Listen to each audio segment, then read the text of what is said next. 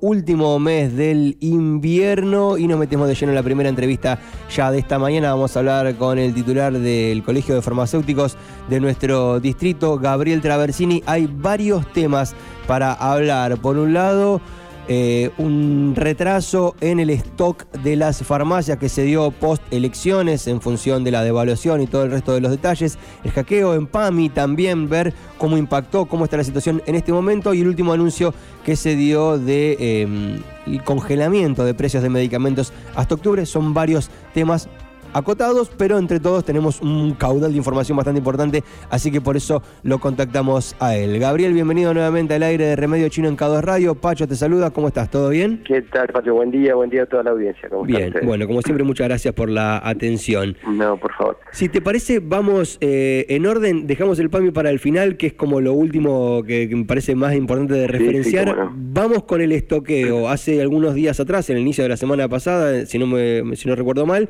hizo una presentación en el Colegio Farmacéuticos de la provincia de Buenos Aires sobre faltantes de determinados productos, drogas o como ustedes lo, lo llamen. ¿Cómo está esa situación en, en este momento y, bueno, concretamente, qué sucedió?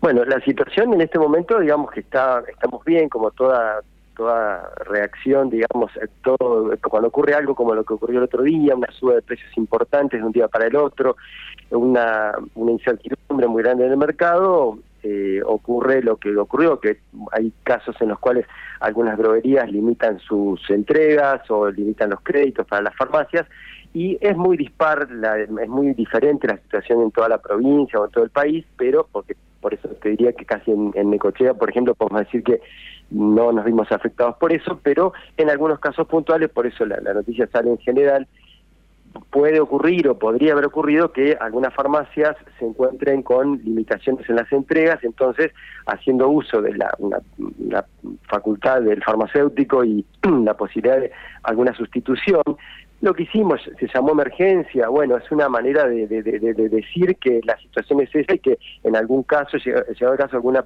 paciente puede acercarse a la farmacia y puede encontrarse que la, farmacia se va a manejar con el stock que tiene y habrá alguna sustitución que siempre será correcta en función del profesional que esté a cargo, eh, sustituir algún medicamento. No es lo que no, no, son no es una regla general que va a pasar todo el tiempo, son casos muy puntuales si es que ocurriera, ¿no? Okay. Em, pero bueno, fue una cosa, la verdad. Eh, a ver, Pacho, lo que sí entendamos, en este caso, mm, así es una nota mía, hablamos del caso de las farmacias, el rubro que en este momento nos toca porque estamos hablando de esto. Claro. No escapa a las generales de la ley, le pasa a un odontólogo, a una panadería, a un mecánico, o sea, bien, bien realmente no está bueno que pase esto, pero bueno, eh, pasó. Bien, ok, está clarísimo. Y en relación a este anuncio, ¿no? Este, este anuncio de, del congelamiento de precios hasta octubre, ¿vos qué lectura haces? ¿Se va a efectivizar? ¿Lo ves real? ¿Lo ves concreto? Probablemente, ¿Lo ves complejo? Se, respete, se tiene que respetar, lo que pasa es que ya está, o sea, ya, ya se aumentó una, una, veníamos, mira, hasta ahora con los últimos acuerdos y que venían cumpliendo correctamente, que todo por debajo del siempre era un punto por debajo de la inflación, los aumentos que se venían dando, y cuando ocurrió esto de la mañana para, la tarde, este, realmente fue fueron aumentos que superaron muchísimo, todo especulativo, pero las farmacias, como siempre lo decimos, yo sé que todo el mundo lo sabe, pero no somos formadores de precios, el, precio lo pone el laboratorio, lo acepta el Estado y así aparece en, el, aparece en los listados día a día. A nosotros la situación, alguien puede decir, y bueno, pero está el producto está más caro, sí, pero no, no está bueno por ningún aspecto que se lo vea. Nosotros eh, hacemos, eh, insisto, como cualquier profesional de la salud, también sostenemos las obras sociales. Vos pensás que estamos dispensando un medicamento con un precio, a la tarde vino con otro, y ese medicamento, a correr la obra social, va a ser 30, 60 y 90 días en algunos casos. Eso es una distorsión muy grande, y por eso tenemos que hacer un esfuerzo muy grande tratar de sostener ese sistema el medicamento, como siempre lo hablamos también, viste, es un bien social, no es un bien que se elige comprar así como un producto de mercado, donde voy, lo compro, no lo compro, es lo mismo. No, lo necesita el paciente y tiene que ver accesibilidad desde la postura de una obra social, como puede ser PAMI, la más importante, hasta, hasta la farmacia, que, que obviamente tenemos que dar respuesta a eso, pero tenemos que adaptarnos, a veces de manera más traumática, ¿no? Pero bueno, es así. Ok, bueno, pero por lo pronto a vos te parece que después del subidón de los aumentos se va a respetar este acuerdo al menos hasta octubre. ¿Te parece que en base a tu experiencia y a tu lectura personal de la situación, te parece que puede haber un, grado de certeza en, relación a que van a ser estos los precios durante por lo menos un par de meses? Y sí, porque generalmente fue fue totalmente especulativo y un valor, hablar de aumentos de 20, 25% así un día para el otro realmente es una locura, ¿no? no Si bien es una locura todo lo que estamos viviendo, pero eso también es un salto tan grande que generó ya, imagino, para las empresas una especie de margen o colchón que realmente lo podrán aguantar hasta esa fecha.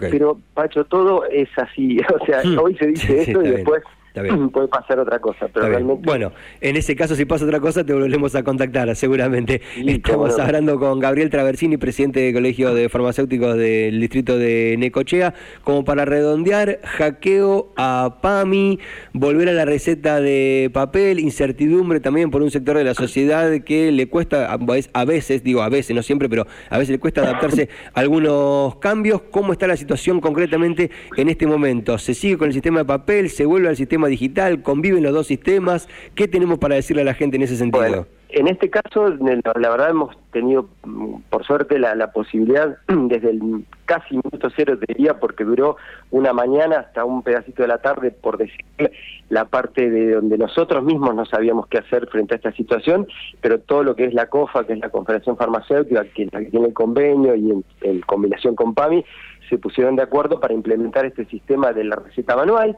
que en realidad, lejos de ser una complicación, es volver a la antigua y hacerlo de una manera y una, adaptación que realmente fue muy buena porque fíjate que nadie se quedó sin la posibilidad de adquirir sus medicamentos por al, menos desde el punto de vista de la farmacia. Caía la persona en la farmacia, se acercaba a la farmacia con su receta digital, eh, electrónica o la receta en papel y es, al día de hoy estamos haciéndolo y se está aceptando y hay una prórroga hasta el día 22. hasta el día 22 en mañana. Claro, sí, hasta ahora sí es verdad. Pero ¿qué pasa? A ver, recetas que han sido prescritas con anterioridad a esa fecha eh, pueden usarse, tienen 30 días de validez, o sea que van a estar 30 días todavía vigentes y van a coexistir los dos sistemas, tanto receta electrónica como receta papel.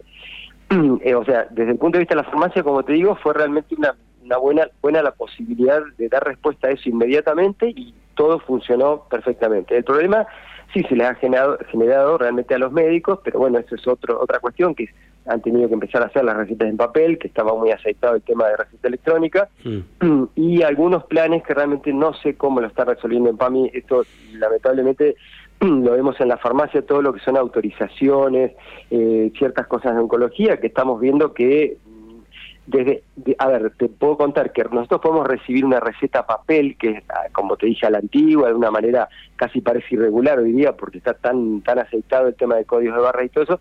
Bueno, eso lo tenemos resuelto. Ahora, lo que no está resuelto por ahí son autorizaciones, de reempadronamientos de, ciertas patologías. Okay, espero, espero que eso se resuelva, resuelva pronto porque nosotros en la farmacia tenemos, conocemos a las personas y, tenemos frente a nosotros la persona que tiene esa urgencia, así que espero que sobre eso estén trabajando lo más rápido posible, ¿no?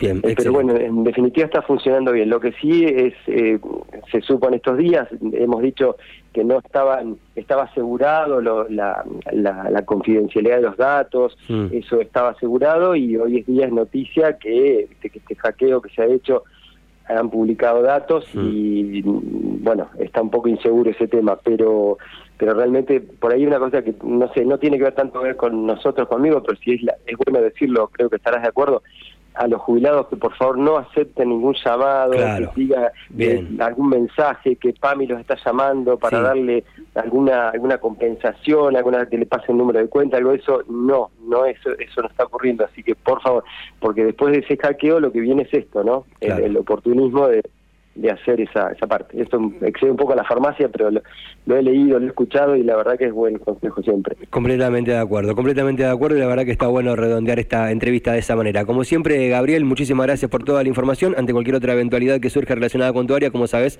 te estaremos contactando nuevamente, ¿sí? Muchísimas gracias, Pacho, por la difusión de esto. Un abrazo grande. Hasta cualquier momento. Hasta luego. Igualmente para vos. Así pasó Gabriel Traversini, presidente del Colegio de Farmacéuticos del Distrito de Necochea, hablando acerca del el faltante de stock que se había anunciado a comienzos de la semana pasada, el congelamiento de precios hasta octubre y el conflicto suscitado por el hackeo en PAM todo junto en una nota, un montón de información en el arranque de la mañana.